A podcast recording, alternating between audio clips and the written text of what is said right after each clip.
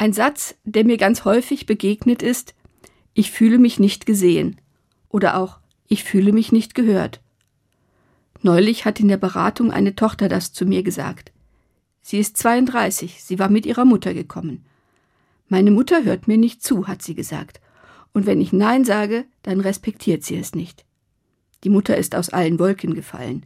Natürlich höre ich, wenn du Nein sagst, hat sie geantwortet. Aber manchmal meinst du das doch gar nicht so.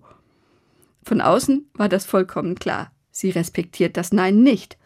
Aber sie fühlt sich ihrer Tochter so nah, dass sie glaubt, es besser zu wissen als diese. Heute wird in Stuttgart eine Ausstellung mit dem Titel Eyes of Gaza eröffnet, über Gaza, eine Stadt in einer Region, über die schon lange Fremde bestimmen.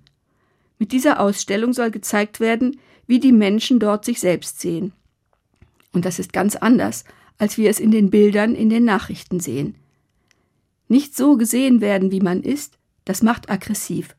Das führt zu verzweifelten Versuchen, auf sich aufmerksam zu machen, zu Aggression.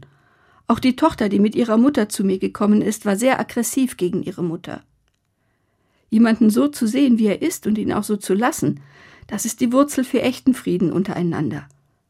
Mich beeindruckt zum Beispiel, dass Jesus einen besonderen Blick auch auf Menschen gehabt hat, die sonst keiner wahrgenommen hat.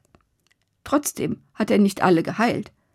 Er hat nur die geheilt, die ihn darum gebeten haben. Er hat vorher gefragt, was willst du, dass ich dir tue? Die anderen hat er so gelassen, wie sie waren. Ich glaube, das ist die Voraussetzung für die Liebe. Und diese Haltung auf andere Länder zu übertragen, ist die Voraussetzung für Frieden.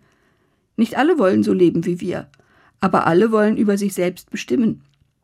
Ich jedenfalls will versuchen, das zu respektieren, auch wenn ich es manchmal nicht verstehe.